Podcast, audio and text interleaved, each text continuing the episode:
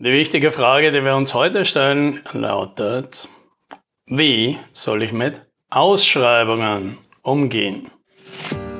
Hallo und herzlich willkommen beim Podcast 10 Minuten Umsatzsprung.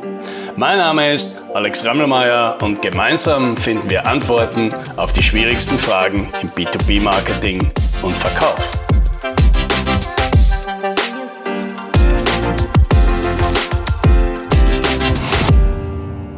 Ja, hier wieder ein diesmal etwas kürzerer Podcast aus der Reihe Die häufigsten Fragen aus Sales Coaching. Und heute geht es um die Frage, wie gehe ich mit Ausschreibungen um? Ja. Lass uns drei Fälle von Ausschreibungen unterscheiden. Ja, Fall Nummer eins: Ausschreibungen, die für dich gemacht sind. Ja, also der wirkliche Kunde, also das kann dann eine Person in dem Unternehmen sein, will dich als Partner. Ja, gleichzeitig wird diese Person durch einen Prozess vom Chef oder vom Einkauf zu einer Ausschreibung verdonnert. Ja, und was macht man da? Die Ausschreibung wird daher, oft mit deiner aktiven Hilfe, so formuliert, dass du sie höchstwahrscheinlich gewinnen wirst. Das ist natürlich ein recht sinnfreies Spiel, aber zumindest für dich einträglich. Hier ist klar, mitspielen. Fall Nummer zwei: Öffentliche oder halböffentliche Institutionen, die per Gesetz zu Ausschreibungen verpflichtet sind. Nun, wenn du glaubst, dass das Verfahren fair ist und du dir gute Chancen ausrechnest, die sich im langfristigen Durchschnitt den Aufwand rechtfertigen, den du da hast, dann kannst du hier gut mitspielen. Im Zweifelsfall steckt die Energie lieber in etwas Aussichtsreiches, besser, besser Planbares. Ja. ja, und alle anderen Fälle, also dort, wo ein Kunde eigentlich ohne Notwendigkeit eine Ausschreibung macht, einfach nur, weil er das irgendwie für gut findet, hier ist meine klare Empfehlung, vergiss das.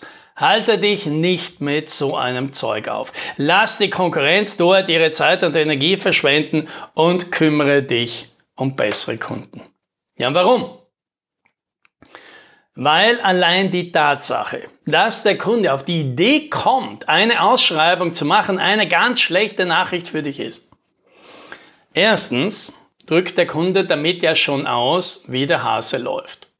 Er hat die gesamte Macht, du hast keine. Er bestimmt die Spielregeln, egal wie doof. Und wenn du mitspielen willst, dann hältst du die Klappe und muckst nicht auf und spielst einfach mit. Ja, er macht sich die Sache leicht, auf Kosten aller Anbieter dass natürlich dieser Irrsinnsaufwand letztendlich über drei Ecken ja sowieso er selbst wieder bezahlen muss. Ja, das sieht natürlich keiner, weil das ist natürlich in der Verworrenheit dieser ausschreibgebenden Konzerne mit ihren Kostenstellen und Budgetplanungen und KPIs lässt sich natürlich nicht nachvollziehen. Ja, auf jeden Fall eine Partnerschaft auf Augenhöhe, die sieht anders aus. So eine Ausschreibung, die hat wenig mit Verkauf zu tun und viel mit Prostitution. Ja. Zweitens, warum du das nicht machen sollst. Zweitens sagt der Kunde damit ja schon im Vorhinein, dass dein Angebot nichts Besonderes ist.